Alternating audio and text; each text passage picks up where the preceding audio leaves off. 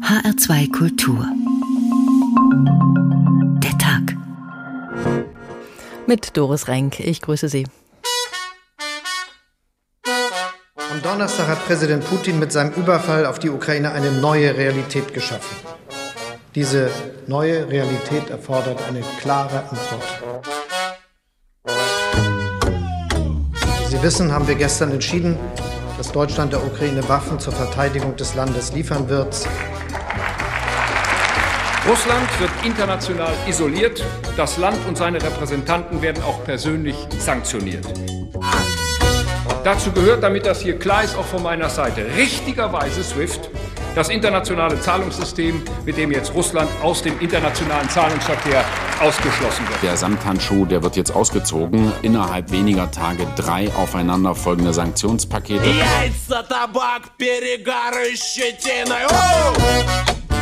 am wirkungsvollsten die Entscheidung des Westens, Devisenreserven der russischen Zentralbank im Ausland einzufrieren. Die Bedingungen für die russische Wirtschaft haben sich grundlegend geändert. Die neuen ausländischen Sanktionen haben zu einer erheblichen Veränderung des Wechselkurses geführt. Außerdem wurde dadurch der Zugriff auf unsere Reserven beschränkt. Wir sind gefordert, auf ein breites Spektrum an Instrumenten zurückzugreifen, um die finanzielle Stabilität zu gewährleisten. Selbst wenn Putin lediglich von einer militärischen Sonderaktion spricht, es herrscht Krieg in der Ukraine. Jetzt möchte ihm der Westen die rote Karte zeigen, mit Einschränkungen aller Art, von Einreisebeschränkungen für Russlands Oligarchen bis hin zur Abkopplung vom internationalen Zahlungsverkehr. Wenn Putin darauf gesetzt hatte, dass sich die EU nicht schnell auf Reaktionen einigen könnte, dann hat er sich getäuscht. In Deutschland wird gerade die gesamte Russlandpolitik auf den Kopf gestellt, obwohl die Maßnahmen auch ins eigene Fleisch schneiden. Aber lässt sich mit Sanktionen der Krieg stoppen? Welche Ziele können dadurch überhaupt verfolgt werden? Auf ihn mit Sanktionen, so haben wir heute getitelt. Eine derart konzertierte Aktion hat es noch nie gegeben. Ein Großteil der Staatengemeinschaft beteiligt sich an den Strafmaßnahmen gegen Putins Regime. Die EU steht so geschlossen da wie selten. Sogar die Sportverbände schließen Russland an vielen Stellen aus. Kein Champions League Endspiel in St. Petersburg. FIFA, UEFA und IOC wollen kein Antrittsrecht mehr für russische Athleten. Die Stadt München hat sich vom russischen Stardirigenten Valeri Gergiev getrennt, der die München Münchner Philharmoniker geleitet hatte. Ein Putin-Freund, der sich nicht von diesem Krieg distanzieren wollte. Sogar die Schweiz hat ihre Neutralität aufgegeben und übernimmt die EU-Sanktionen gegen Russland ein Paukenschlag. Über die scharfen Sanktionsschwerter der EU berichtet Bianca von der Au. Sämtliche Vermögen der Zentralbank in der EU und in Ländern der verbündeten G7-Staaten werden eingefroren. Das sei in der Form einmalig, urteilt Professor Michael Hüter, Direktor des Instituts der deutschen Wirtschaft. Hier greift eine Sanktion, die es so in der Form für eine große Volkswirtschaft noch nie gegeben hat, dass man nämlich die Zentralbank isoliert, dass die Zentralbank keine Devisenmarktinterventionen mehr vornehmen kann, dass sie mit den Devisenbeständen nichts machen kann. Das ist qualitativ wirklich neu. Allein die gestrige Ankündigung hat schon Auswirkungen. Noch vor offiziellem Handelsstart an den europäischen Märkten hat der Rubel um mehr als ein Drittel an Wert verloren. Die Börse in Moskau bleibt heute geschlossen. Die russische Zentralbank hob den Leitzins massiv an, von 9,5 auf 20 Prozent. Die Zentralbank werde versuchen, den Rubel zu verteidigen, hieß es. Allerdings dürfte das schwierig werden. Zwar verfügt Russland über knapp 630 Milliarden Devisen in ausländischer Währung.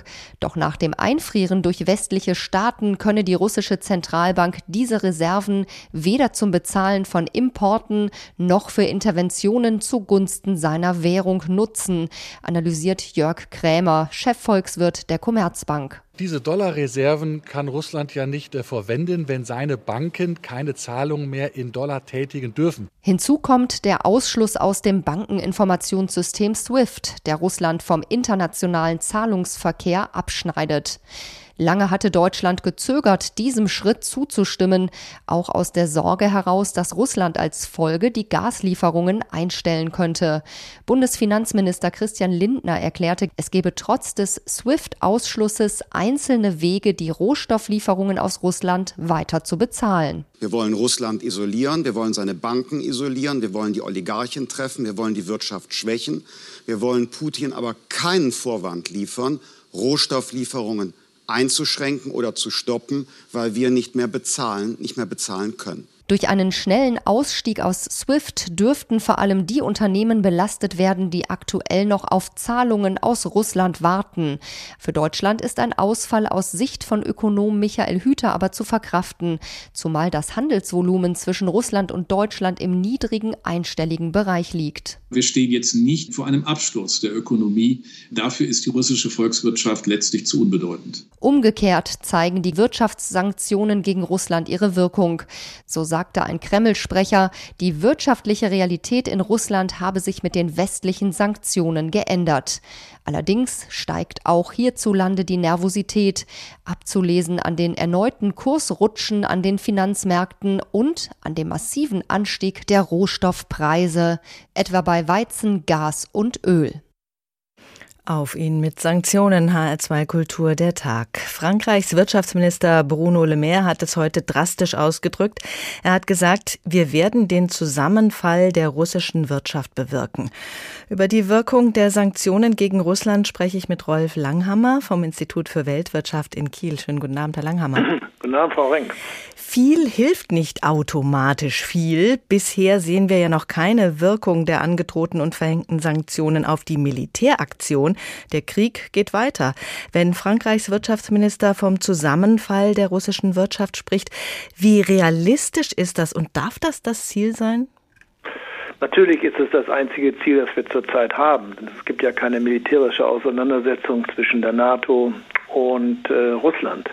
Also muss es das Ziel sein, so wie es auch Herr Hüter und Herr Krämer angedeutet haben im Vorspann, äh, die russische Wirtschaft so zu schwächen, dass es ihr sehr, sehr schwer fällt, diesen Krieg weiter zu finanzieren. Und Ziel ist, muss natürlich sein, Kräfte innerhalb Russlands zu stärken, die von diesen wirtschaftlichen Sanktionen besonders betroffen sind und die dann versuchen, ähm, Putin unter Umständen zu stürzen. Da müssen wir uns das System Putin ein bisschen genauer anschauen. Es gibt ja sehr viel Armut in Russland. Der Lebensstandard ist niedrig.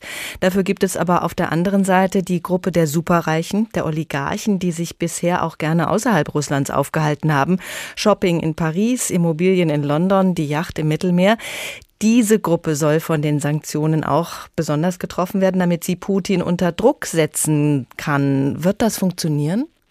Ja, es hat schon einige vorsichtige Absetzbewegung gegeben. Es gab ja schon einige Oligarchen, die sich äh, in offenen Briefen an äh, Putin gewandt haben. Ob das nun äh, Einsicht oder ob das nur das sozusagen Pochen auf die eigenen Interessen ist, das sei mal dahingestellt. Aber es ist doch sehr, sehr bezeichnend, ähm, dass nicht alle Oligarchen einmütig wohl hinter Putin stehen.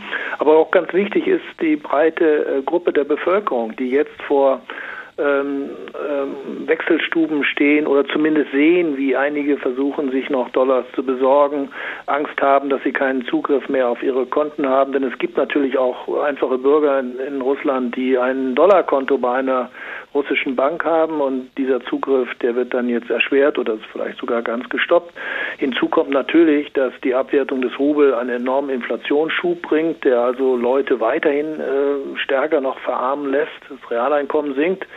Ähm, dem wird Putin natürlich entgegenwirken, indem er versucht, ähm, Preiskontrollen einzuführen und auf jeden Fall schwarze Märkte zu verhindern, denn das würde die Gesellschaft weiter spalten, würde also die Repressionsschraube weiter anziehen. Aber das bringt Spannungen in die Gesellschaft und das schwächt sicherlich sein, auch sein militärisches Ziel. Hm, bisher war ja die Unterstützung der Bevölkerung für Putin sehr groß. Glauben Sie, dass das schnell bröckeln könnte angesichts der Wirtschaftslage?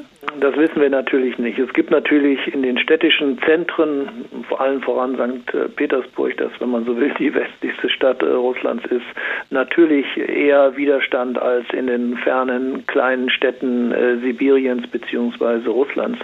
Äh, auch die ältere Bevölkerung, die ja, die man ja mit dem Hinweis auf vaterländische Kriege und auf Patriotismus und auf die Größe Russlands eher einfangen kann als die Jüngeren, die stehen natürlich noch hinter Putin.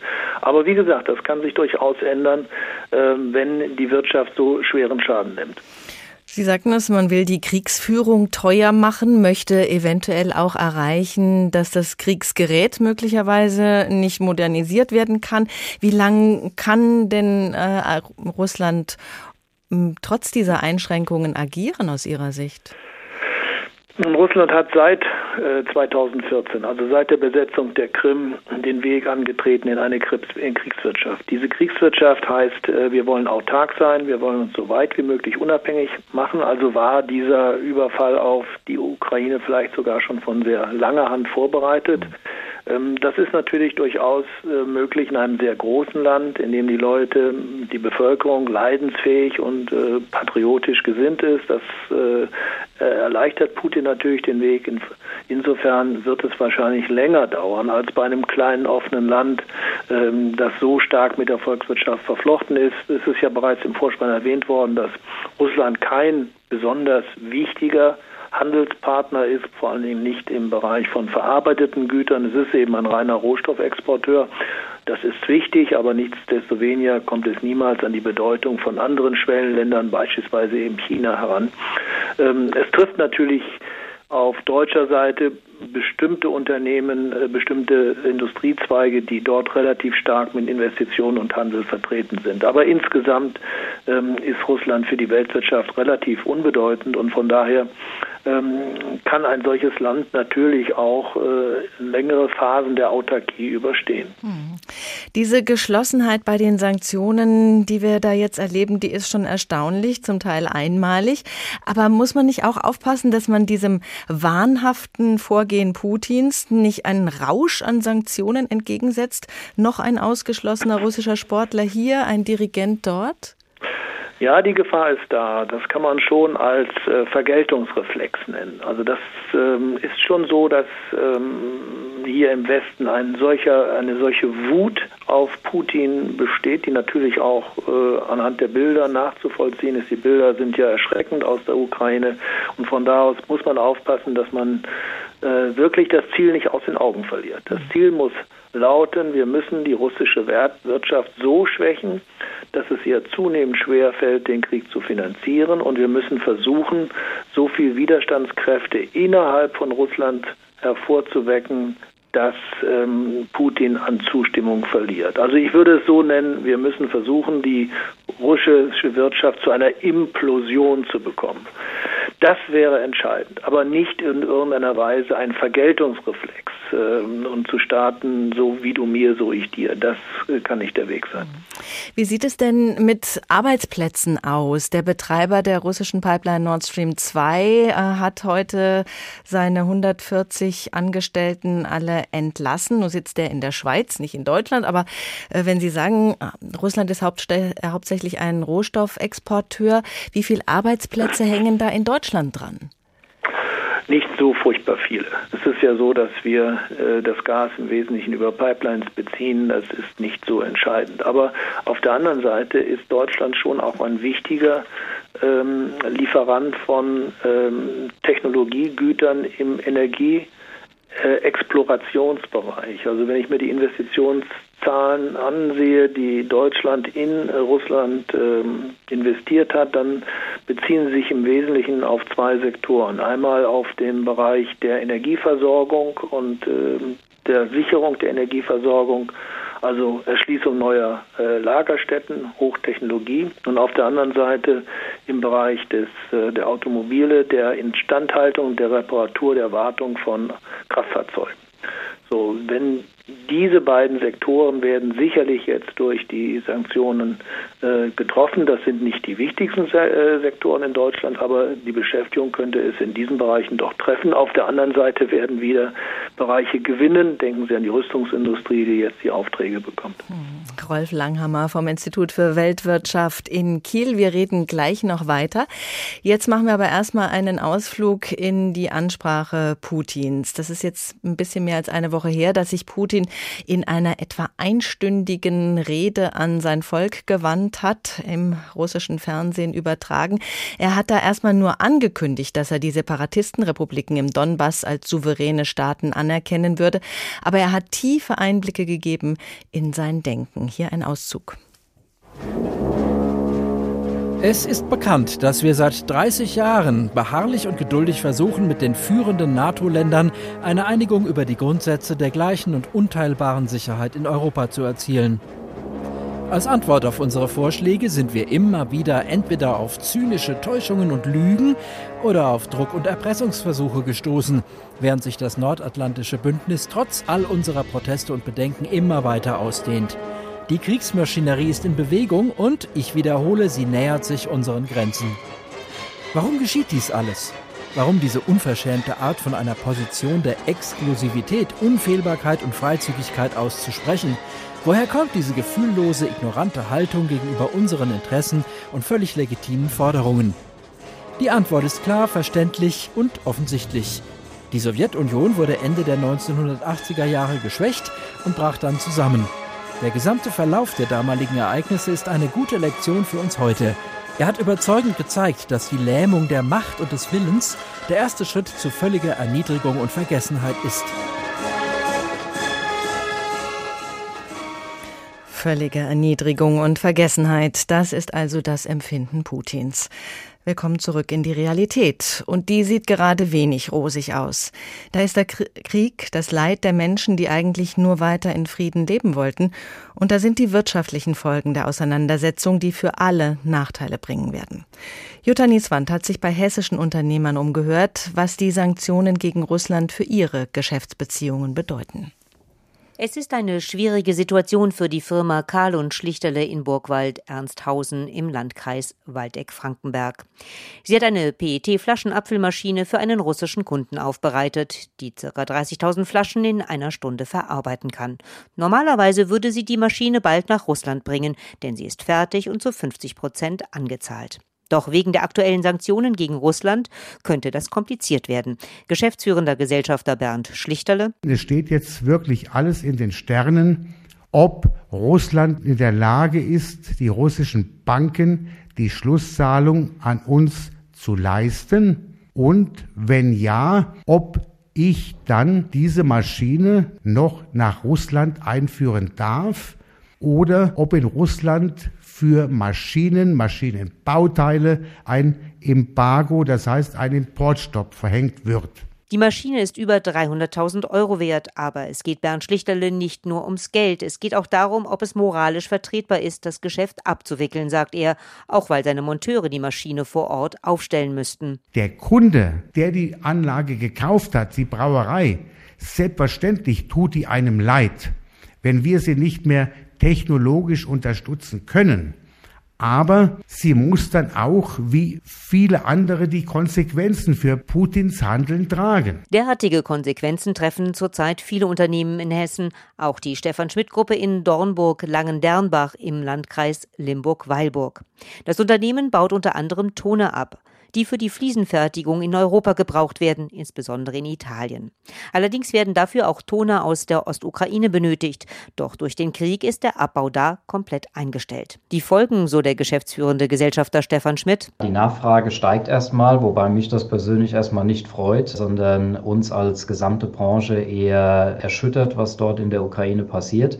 Und es ist auch so, dass Rohstoffbergbau ein sehr komplexes System ist Dort kann man nicht beliebig die Menge mal hoch oder runter fahren. Also man kann nicht einfach den Schalter umlegen und dann direkt mal 50 Prozent oder 10 oder 20 oder 30 Prozent mehr liefern. Das geht so leider nicht. Da die Fliesen in Italien nicht nur aus deutschem Ton hergestellt werden, sondern auch aus ukrainischem, befürchtet Stefan Schmidt, dass seine Kunden in Italien bald Personal abbauen müssen und womöglich sogar Insolvenz anmelden. Das wäre auch ein Verlust für die Schmidt-Gruppe. Das heißt, es ist im Moment eine sehr, sehr angespannte Lage, wo sehr viele Dinge sehr komplex ineinander greifen. Die Tonreserven in Italien reichen derzeit für maximal zwei bis drei Monate, sagt er. So schnell dürfte der Abbau in der Ostukraine wohl kaum wieder anlaufen. Das macht die Lage für ihn und die ganze Branche hierzulande besorgniserregend.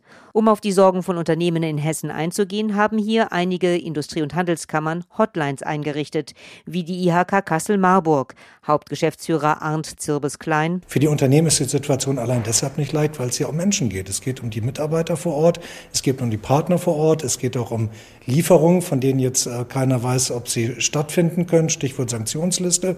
Also es sind sehr, sehr viele Themen, die derzeit uns auf Trab halten. Unternehmer Bernd Schlichterle in Burgwald-Ernsthausen nennt seinen Schaden angesichts des Krieges in der Ukraine eine Lappalie. Zwar deckt die Anzahlung des russischen Kunden für die Getränkeabfüllmaschine seine Kosten nicht, und der russische Markt ist bisher für ihn ein guter Markt gewesen, doch er lässt sich dadurch nicht beirren. Ich muss mir Alternativmärkte erschließen, um die wir uns bis heute noch nicht so gekümmert haben, wie es hätte sein sollen. Aber ich bin sicher, weil wir weltweit Maschinen exportieren, dass wir dieses Russland in irgendeiner Form auffangen werden. Hessische Unternehmen und ihre Zusammenarbeit mit Russlands Unternehmen und Lieferanten. Auch die kleine russische Brauerei muss die Konsequenzen der Sanktionen tragen. Wir haben es gehört. Darüber will ich nochmal mit Rolf Langhammer sprechen vom Institut für Weltwirtschaft in Kiel. Herr Langhammer, bei so massiven wirtschaftlichen Folgen, auch auf der Seite derjenigen, die die Sanktionen verhängen, steht natürlich die Frage im Raum, ob man Unternehmen eine Entschädigung zahlen sollte oder vielleicht sogar muss. Da könnte es ja auch entsprechende Klagen geben. Das ist sicherlich zurzeit auch Gegenstand der Diskussion in Berlin. Dort wird über Entschädigungsfonds schon gesprochen. Natürlich ist immer die Frage, wie abhängig ein Unternehmen von einem Produkt, vielleicht auch nur von einem Land wie Russland ist. Äh, das ist ja auch gerade erwähnt worden, dass man diversifizieren kann, dass Russland in den meisten Fällen nicht der alleinige wichtige Exportmarkt ist. Das wird sicherlich geprüft. Aus die Frage, wie lange im Grunde genommen ähm, diese Sanktionen anhalten. Das liegt nicht in unserer Hand, das ist ganz klar, das liegt in der Hand von Putin. Ähm, also es ist auch die Frage natürlich, ob ähm, Ausgleichsinstrumente wie Hermesdeckungen, die ja bei politischen Risiken eingesetzt werden, ähm, dann greifen. Ich glaube aber in diesem Fall nicht, ähm, weil das Risiko sozusagen dann eher von uns herbeigeführt worden ist. Also es wird darüber gesprochen, aber ich glaube, das wird noch eine Zeit lang dauern, bis man wirklich konkret zu solchen ähm, Unterstützungszahlungen für betroffene Unternehmen kommt. Und das hängt, wie gesagt, dann sehr stark vom Einzelfall ab. Mhm. Eigentlich will man ja Putin und seine Unterstützer treffen. Nun wird man es eben auch mit Kollateralschäden zu tun bekommen. Da werden auch kleinere Unternehmen in Mitleidenschaft gezogen werden, mit denen vielleicht sogar freundschaftliche Beziehungen bestehen. Wie werden sich die Geschäftsbeziehungen langfristig verändern? Wir haben es im Beitrag ja auch schon gehört, dass da Alternativmärkte erschlossen werden sollen. Ja, das ist das Stichwort ähm, Diversifikation oder Diversifizieren. Wir, wir haben festgestellt, dass wir uns doch sehr blauäugig, vielleicht sogar naiv in eine asymmetrische Abhängigkeit äh, hinein haben drängen lassen. Also wir sind abhängig von Gas aus Russland, das ist mehr als die fünfte, ein, mehr als die Hälfte unseres Verbrauchs, äh, kommt aus Russland. Ähm, aber Russland ist in keiner Weise abhängig an sich von uns. Äh, diese Abhängigkeit, ähm, diese Asymmetrie, die muss beseitigt werden. Es muss gleichzeitig natürlich dafür gesorgt werden, dass man alternative Bezugsquellen hat. Äh, das fällt jetzt schwer. Jetzt schlägt die Stunde der fossilen Energien. Das ist natürlich für die ökologische Transformation schlecht, sehr schlecht, aber kurzfristig haben wir keine Alternativen. Wir haben also im Grunde genommen keinen Ersatz auf den, bei den erneuerbaren Energien. Wir müssen jetzt auf äh, fossile Energien Flüssiggas oder eben alternative äh, Ölquellen und Ölzugangsmärkte eben zurückgreifen, wenn das möglich ist. Ähm, es wird sich sehr, sehr vieles ändern. Wir nennen das geoökonomische Risiken und geostrategische Risiken. Wir werden in Zukunft unsere Lieferketten, und in den Unternehmen war ja immer von den Lieferketten die Rede, daraufhin überprüfen müssen, ob sie wirtschaftlich, politisch stabil sind. Nicht nur, ob sie nachhaltig sind und sozusagen mit unseren Vorstellungen von Menschenrechten und Nachhaltigkeit korrespondieren und übereinstimmen, sondern eben auch, ob sie tatsächlich politisch sicher sind. Das heißt, ich sehe voraus, dass wir den europäischen Binnenmarkt weiter stärken werden dass wir also noch mehr aus dem europäischen Binnenmarkt beziehen und dorthin exportieren, dass wir natürlich mit den anderen Partnern, speziell also jenseits des Atlantik, mit den USA noch stärkere Beziehungen haben, natürlich im Wesentlichen im Bereich der Rüstungsindustrie, aber auch bei anderen Gütern. Also es tut sich ein Graben auf, wobei unklar ist, äh, auf welcher Seite des Grabens China stehen wird. Das ist ganz, ganz, ganz wichtig, denn zurzeit haben wir zurzeit mit einem Übeltäter zu tun. Das ist Russland. Hm. Lassen wir mal Nordkorea und diese anderen Länder raus. Das ist nicht entscheidend. Aber entscheidend wird sein, ob sich China auf die Seite Russlands äh, wird ziehen lassen oder ob China sieht, dass es doch ähm, sehr, sehr risikoreich ist, sich auf solchen Konflikt einzulassen, wenn man gleichzeitig als wichtigsten Partner, Handelspartner und auch Finanzpartner die USA hat. Ja, kommen wir gerade noch mal ganz kurz darauf zurück, dass Sie sagten, wir sind sehr abhängig vom Gas und Öl äh, aus Russland. Umgekehrt gäbe es wenig Abhängigkeiten. Äh, das heißt aber doch auch, dass unsere Sanktionen dann äh, kaum Wirkung zeigen können, wenn Russland von uns so unabhängig ist.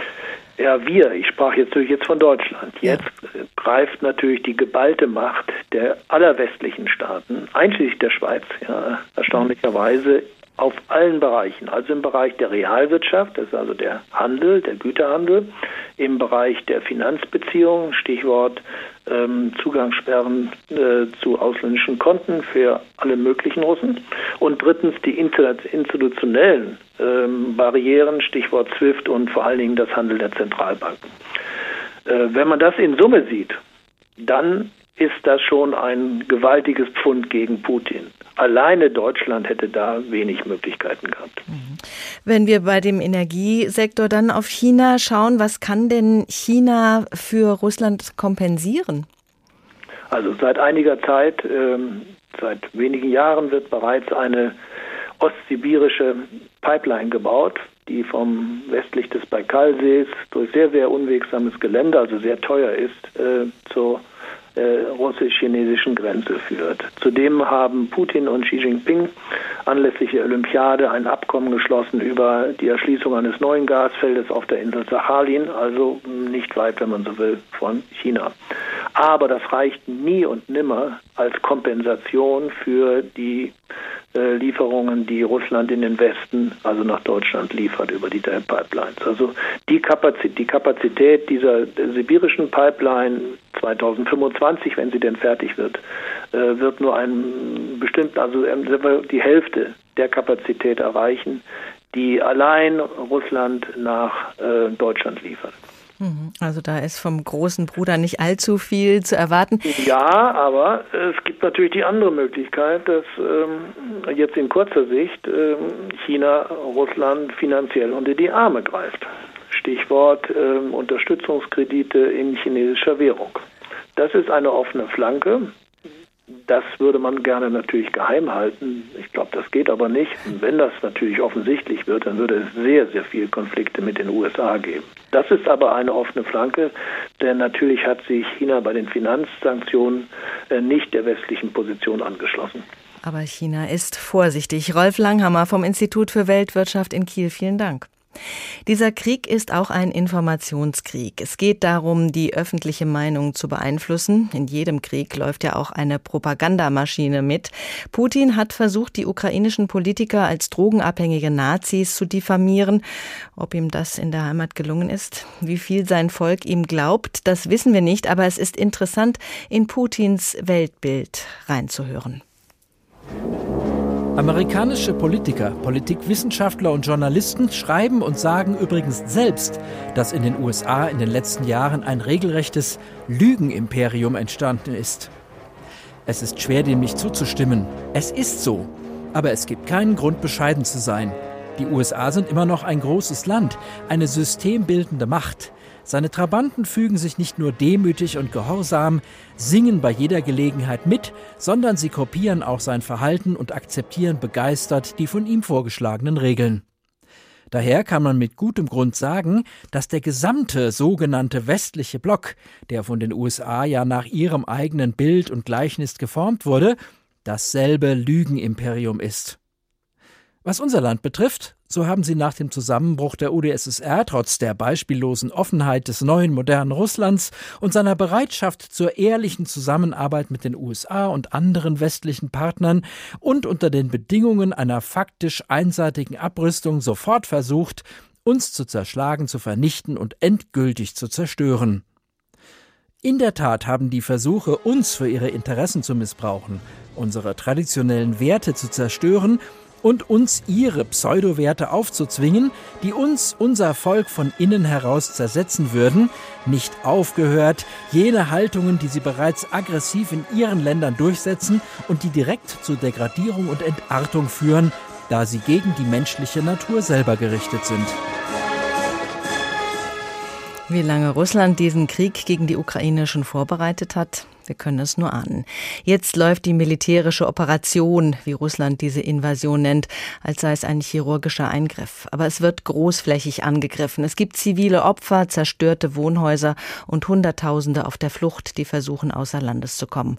Unsere Korrespondentin Christina Nagel ist in Moskau und sie fasst die Informationen, die es heute offiziell gab, zusammen.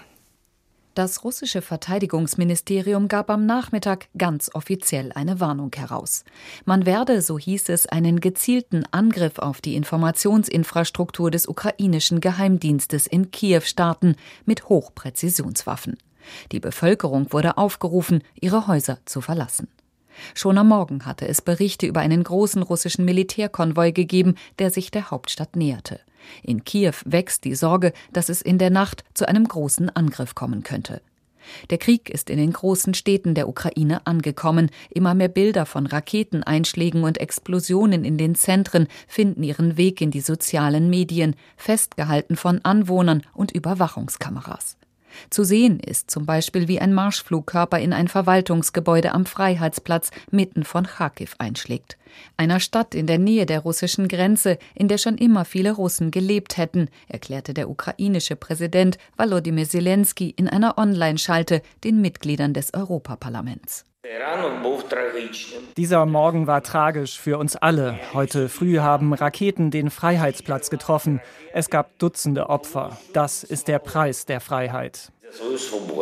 Die russische Seite beharrt darauf, dass ihre Militärs weder zivile Infrastruktur noch Wohnhäuser angreifen würden.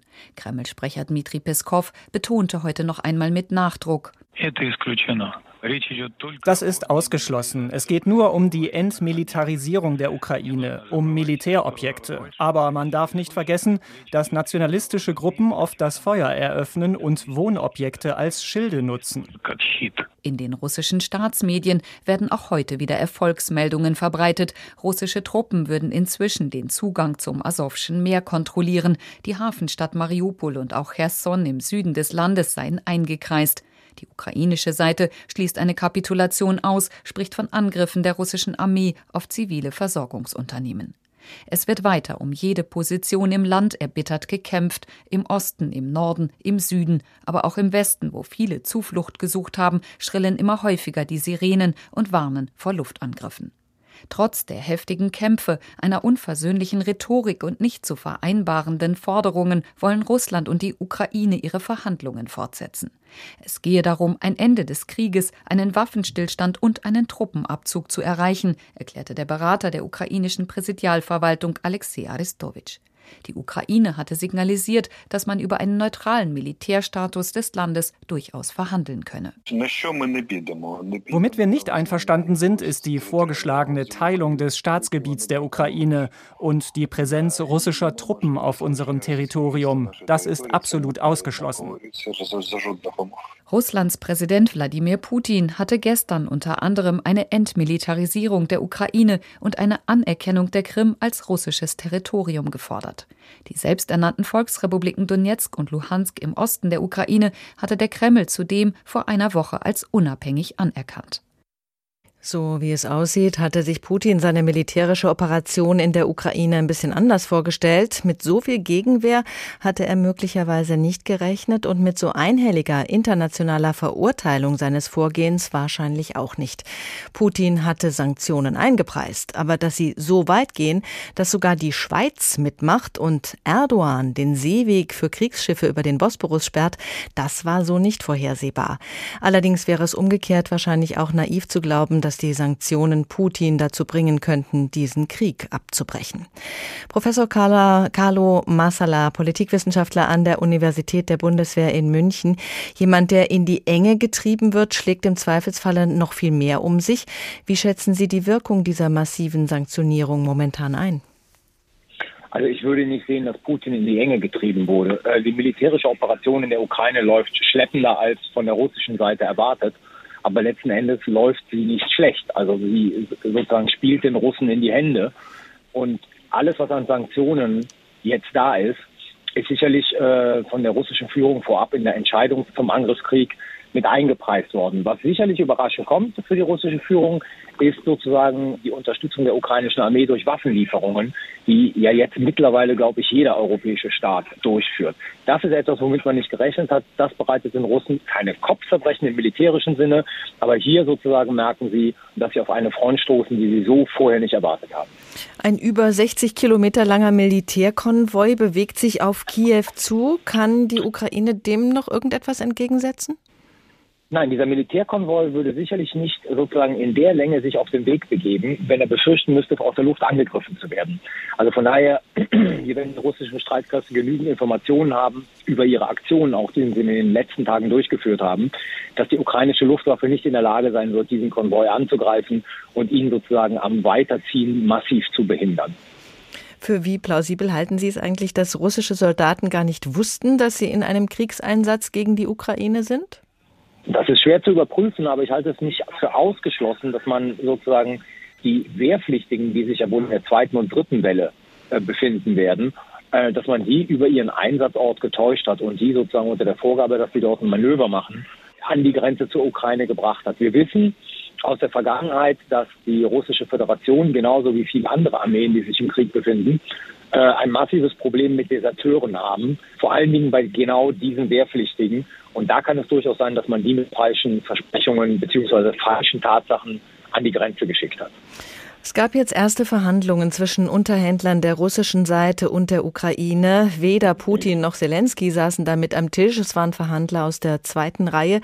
Rausgekommen ist erstmal nicht viel, außer dass man sich erneut treffen will, immerhin. Entmilitarisierung der Ukraine und Anerkennung der Krim. Das ist jetzt das Angebot, das Putin geäußert hat. Was ist das für ein Angebot? Naja, Entmilitarisierung heißt natürlich, diese Armee so weit zu schwächen, dass sie nicht in der Lage sein wird, im Osten der Republik Operationen gegen die äh, Separatistengebiete durchzuführen. Das ist sozusagen, ähm, was Putin mit Entmilitarisierung ähm, der, der Ukraine meint. Die Zentralregierung nicht tolerabel, weil es letzten Endes darauf hinausläuft, dass der Osten der Ukraine auf Dauer verloren ist. Die Ukraine hatte mal Atomwaffen und hat sie dann 1994 gegen Sicherheitsgarantien abgegeben. Auch Russland hat dieses Budapester Abkommen damals unterschrieben, das ja die Unabhängigkeit und die existierenden Grenzen der Ukraine zu respektieren seien. Das stand da drin. Erinnert sich da keiner mehr dran? Naja, sagen wir es mal so. Also zunächst einmal muss man faktisch festhalten, die Ukraine hatte nie Atomwaffen sondern das waren sowjetische Atomwaffen, die in der Ukraine gelagert waren. Die Ukraine wäre nicht in der Lage gewesen, diese zu behalten und selber sozusagen ähm, diese Atomwaffen im Betrieb zu halten und mit ihnen zu operieren. Aber das Budapester Memorandum ist ja 2014 verletzt worden. Also die Neutralität der Ukraine ist ja bereits 2014 von den Russen verletzt worden, indem sie dort einmarschiert sind. Von daher, was soll die Ukraine jetzt mit einem erneuten, ich sag mal, Budapester Memorandum 2.0, wenn ihre Erfahrung ist, Sie haben sich einmal auf diese Frage der Neutralität mit Sicherheitsgarantien eingelassen und haben dann 2014 einen massiven Preis dafür bezahlt. Der französische Präsident und Olaf Scholz, beide verhandlungserprobt, sollen sich weiter auf diplomatischem Wege bemühen, das ist im Gespräch, um zumindest eine Waffenruhe auszuhandeln.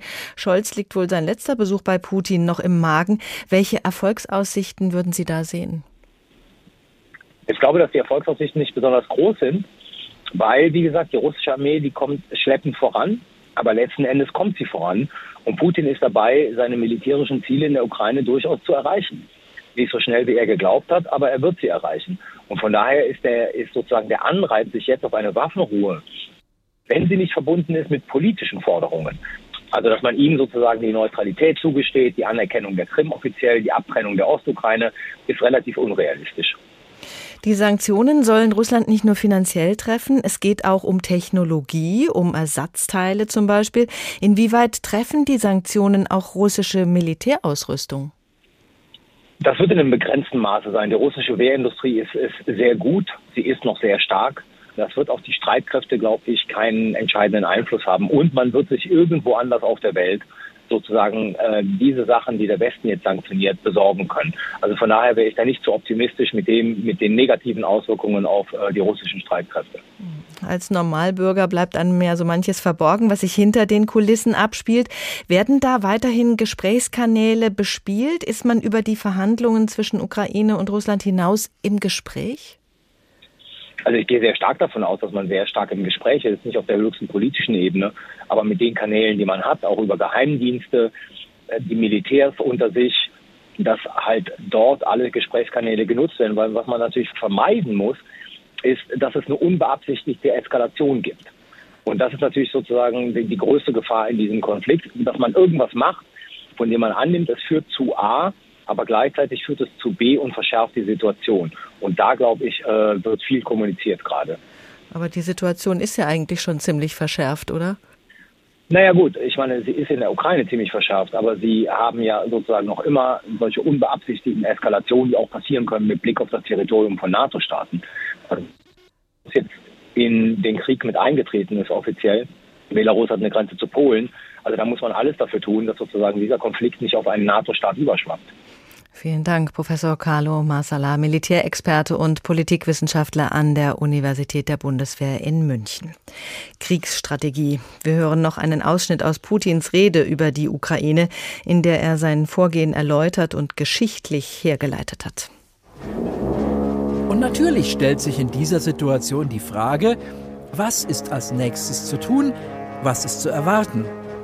Wir wissen aus der Geschichte, dass die Sowjetunion 1940 und Anfang 1941 alles getan hat, um den Ausbruch des Krieges zu verhindern oder zumindest zu verzögern.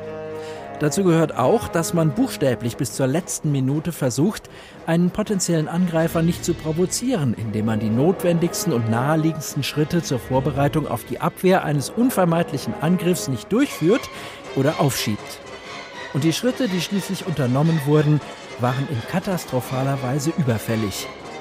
Infolgedessen war das Land nicht vollständig auf den Einmarsch des nationalsozialistischen Deutschlands vorbereitet, das am 22. Juni 1941 ohne Kriegserklärung unser Land angriff.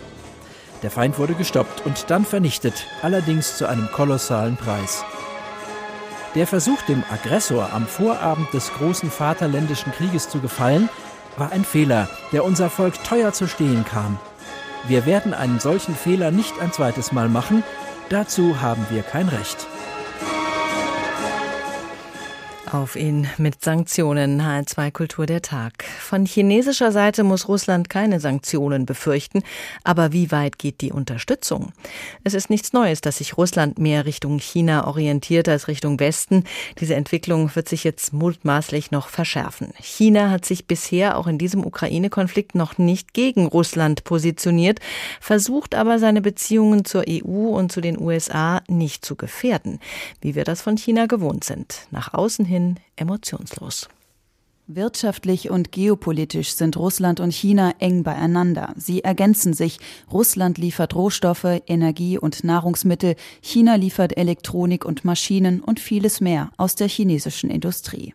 Sebastian Heilmann, Professor für Politik und Wirtschaft Chinas an der Universität Trier, ist sich sicher, dass die Volksrepublik diese Sonderbeziehung mit Russland weiter ausbauen wird, auch wenn China die Beziehung zu Russland aktuell rhetorisch kleinredet. Die werden versuchen, ganz still und leise dort diese Beziehung zu verstetigen Und äh, immer den eigenen Vorteil im Blick haltend äh, wird Russland dann beliefert mit einigen Dingen. China wird die Lieferbeziehungen ähm, im Energie- und Rohstoffbereich ähm, stärken, auch mit besseren Preisen. Ja, China kann da was fordern auch an der Stelle. Das wird aber nicht groß zum Fest hinausgehängt werden, sondern die werden versuchen, das ganz ruhig äh, tatsächlich in Hinterzimmern auszuhandeln und vielleicht auch gar keine, äh, gar keine Veröffentlichung von solchen Verträgen noch vorzusehen für die Zukunft. Zum Beispiel hat China angekündigt, potenziell mehr Weizen aus Russland zu beziehen. Russland hat China auch mehr Gaslieferungen versprochen. Es gibt auch ein Finanzsystem, an dem die beiden seit längerem arbeiten, um Handel am Dollar vorbei zu betreiben und sich unabhängiger von demokratisch regierten Staaten zu machen. Das ist aber noch nicht ausgereift. Das ist das eine, schaffen die es wirklich, das zu kompensieren, was die westlichen Sanktionen auslösen.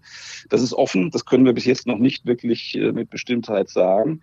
Und das andere ist, wie die USA regieren, wenn China diese Sanktionen unterläuft an vielen Stellen. Das ist etwas, was unterschätzt wird, glaube ich, weil diese exterritoriale Wirkung von amerikanischen Sanktionen ein sehr scharfes Schwert ist.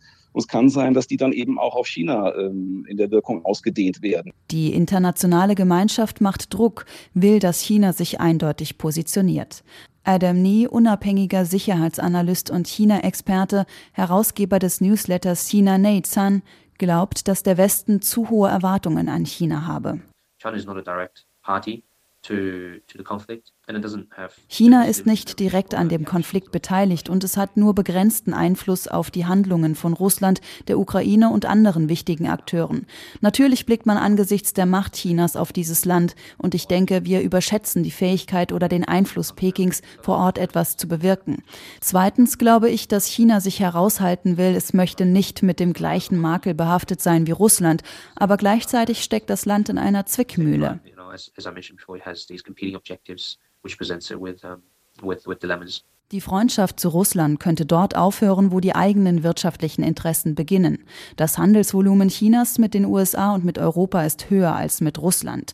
Die Volksrepublik ist von Exporten abhängig und nach wie vor von Hightech-Produkten aus den USA. Isolierte Handelsbeziehungen zu Russland dürften nicht ausreichen, sagt Professor Heilmann von der Universität Trier. Es ist so, dass äh, die ganz tief verflochten sind in der Weltwirtschaft und Interesse daran haben, diese Beziehungen offen zu halten. Das heißt, China wird nicht sozusagen diese, diesen Zugang zu weltweiten Märkten opfern, äh, um Russland den Rücken zu decken. Das halte ich für sehr unwahrscheinlich. Da werden sie immer Kompromisse machen und werden niemals einseitig, eindeutig sich auf die Seite Russlands stellen. Ein Bericht von Eva Lambi-Schmidt. China könnte also ein durchaus schwieriger Partner für Russland bleiben. Das hört sich nach Freundschaft mit angezogener Handbremse an, mit einer immer mitschwingenden gehörigen Portion Misstrauen. Über dieses Verhältnis und die wirtschaftlichen Verflechtungen spreche ich mit Max Zenglein, China-Experte am Mercator Institute for China Studies. Herr Zenglein, wie gut sind die Beziehungen zwischen Russland und China? Wie hat sich die wirtschaftliche Zusammenarbeit in den letzten Jahren entwickelt?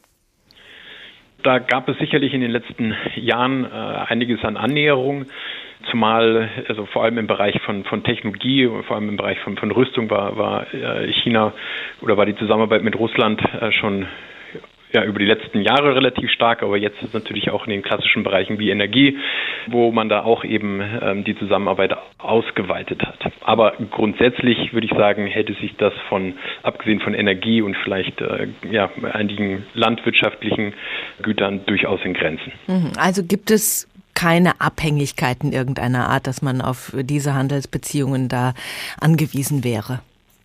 Nein, also insgesamt sind die äh, Beziehungen zwischen den Ländern, wo sie ja eine lange gemeinsame Grenze haben, relativ ähm, bescheiden und es ist im also die Konstellation ist auch eine ganz andere, wie etwa zum Beispiel die wirtschaftlichen Verflochtenheiten zwischen, als äh, wie zum Beispiel zwischen der EU und China. Für China und für Russland ist es ja wichtig, sich von den Vereinigten Staaten abzugrenzen. Alle drei verstehen sich als Weltmächte. Da gibt es durchaus Konkurrenz. Welche Rolle spielt denn diese Positionierung gegenüber den USA für diese beiden Länder in ihrer Beziehung? Nun, das ist ein ganz wesentlicher Aspekt. Wir haben ja in den letzten Jahren auch vor allem verstärkte Rivalitäten zwischen China und den USA gesehen.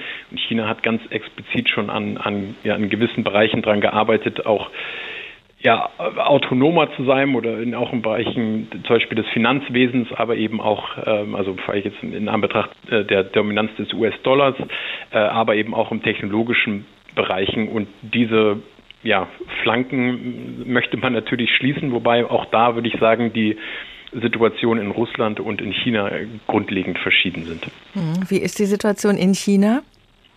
Nun, zumal ist die Konstellation Chinas, wie sie mit der Weltwirtschaft verflochten ist, als ja eine der, der großen Exportnationen von Konsumgütern etwa oder eben eben vor allem stark im, in, in der herstellenden Industrie ist eine ganz andere, als der Fall ist für, für Russland. Und äh, da hat China, glaube ich, eine, ja, eine wesentlich, die Wirtschaftsstruktur ist einfach eine ganz andere.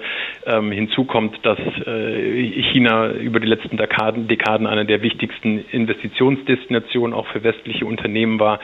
Und äh, das ist eine ganz andere Konstellation als eben mit, wie mit Russland. Also äh, eine offenere Konstellation gegenüber dem Westen. Absolut. Also die russische äh, Wirtschaft ist ja schon relativ äh, abgeschottet gewesen, ohne dass ich jetzt ein Experte für Russland bin, aber im Vergleich zu, zu China ist es durchaus äh, bemerkenswert, dass das eine, ja, eine ganz andere Verbindung zu internationalen Märkten hat. Mhm. Jetzt sind die Bilder ja noch frisch, die wir im Kopf haben von Putin, der nach Peking gereist war zu den Olympischen Winterspielen, der freundlich empfangen wurde von Chinas Staatschef Xi Jinping, während viele andere Länder einen diplomatischen Boykott dieser Spiele durchgezogen haben. Xi Jinping hat mal über Putin gesagt, er habe zu ihm engere Beziehungen als zu jedem anderen ausländischen Kollegen. Für wie gut halten Sie denn diese Beziehung?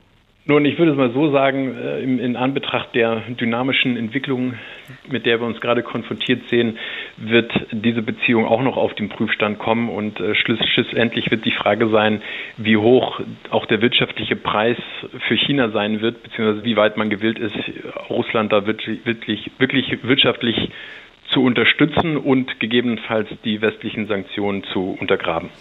China versucht ja, sich einigermaßen neutral zu verhalten. Bei der Abstimmung über eine Resolution im UN-Sicherheitsrat zum Beispiel hat China sich enthalten. Wir haben im Beitrag gehört vorhin, dass an einer Alternative zu SWIFT gearbeitet wird, dem internationalen Finanzsystem, aus dem russische Banken nun weitgehend ausgeschlossen sind. Können Sie einschätzen, wie weit dieses alternative Finanzprojekt gediehen ist zwischen Russland und China? Und wäre das überhaupt ein adäquater Ersatz für SWIFT? SWIFT? Also momentan ist es in, in keinerlei Form äh, in, in einer Position SWIFT zu ersetzen. Man muss eben auch dahin verstehen, äh, China versucht auch mit Hilfe des, also im chinesischen Kontext heißt es dann CIPS, ähm, also mit ihrem System ja, sich von SWIFT zu befreien und, und auch eben Versuch, ein, das ist auch ein Versuch, die US-Dollar-Dominanz zu, ja, zu brechen letztendlich. Also das ist, hat jetzt, das ist eine Dynamik, die jetzt nichts mit der aktuellen Situation zwischen Russland und der, oder in der Ukraine zu tun hat. Ähm, es kann natürlich jetzt sein, dass man versucht, dieses System jetzt wieder ja, nochmal zu stärken, aber das ist so schwach aufgestellt und letztendlich hat es auch mit dem Wechselkurs ähm, System, das China hat und, und inklusive der, der ja, recht rigiden oder sehr rigiden Kapitalverkehrskontrollen zu tun. Insofern bin ich da nicht sehr optimistisch, dass das so einfach geht. Wie könnte denn wirtschaftliche Unterstützung für Russland aussehen? Könnte China helfen, die Sanktionen, die der Westen beschlossen hat, für Russland aushaltbar zu machen? Da wird man sicherlich versuchen, einen Balanceakt hinzubekommen und, und äh, Russland versuchen, in gewisser Art und Weise unter die Arme zu greifen. Aber auch da wird China vorsichtig sein, nicht selbst die, die Beziehungen mit dem, mit dem Westen allzu sehr zu torpedieren. Und das wird aus meiner Sicht nicht, nicht ganz einfach sein, aber es gibt sicherlich einige Bereiche, äh, in denen es auch in Chinas Interesse ist, ähm, oder von Interesse sein könnte, dort ähm, Beziehungen mit, mit Russland zu vertiefen. Man bedenke zum Beispiel im Bereich von, von Energie. Es gab jetzt zum Beispiel auch einige internationale Unternehmen, die ihre Anteile an russischen Energieunternehmen äh, abgestoßen haben, dass da zum Beispiel chinesische Unternehmen einspringen. Also da wird es sicherlich selektive Versuche geben. Allerdings äh, ja, muss man eben auch aufpassen, die weitaus wichtigeren Beziehungen und durchaus auch komplizierten Beziehungen mit Europa oder den USA nicht noch weiter zu beschädigen. Man sagt ja, beim Geld hört die Freundschaft auf. Könnte man diesen Spruch auch auf das Verhältnis China-Russland anwenden? Wenn der Preis zu hoch wird, dann wird China Russland fallen lassen? Ja, das wird so eine Schlüsselfrage sein, aber ich denke, die, die chinesische Seite wird da sehr kalkulierend sein und ähm, jede Hilfe, die sie Russland anbieten wird in wirtschaftlicher Natur, wird auch mit Kosten verbunden sein für die Russen. Also ich glaube, geschenkt wird Russland gar nichts. Max Senglein vom Mercator Institute for China Studies, vielen Dank. Geschenkt wird Russland nichts und aktuell wird dem Land ziemlich viel verweigert. Auf ihn mit Sanktionen, so haben wir diese Sendung betitelt.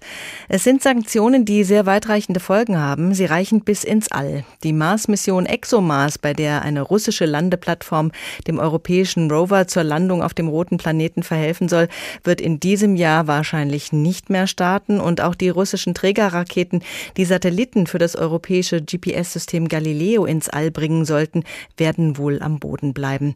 Und die russische Seite hat bereits gedroht, bei der internationalen Raumstation ISS auszusteigen, die Station abstürzen zu lassen. Die ISS fliegt nicht über Russland, daher liegen alle Risiken bei ihnen. Sind Sie bereit dafür? Das hat der Chef der russischen Raumfahrtbehörde Richtung USA gesagt. Mein Name ist Doris Renk. Ich wünsche Ihnen einen schönen Abend.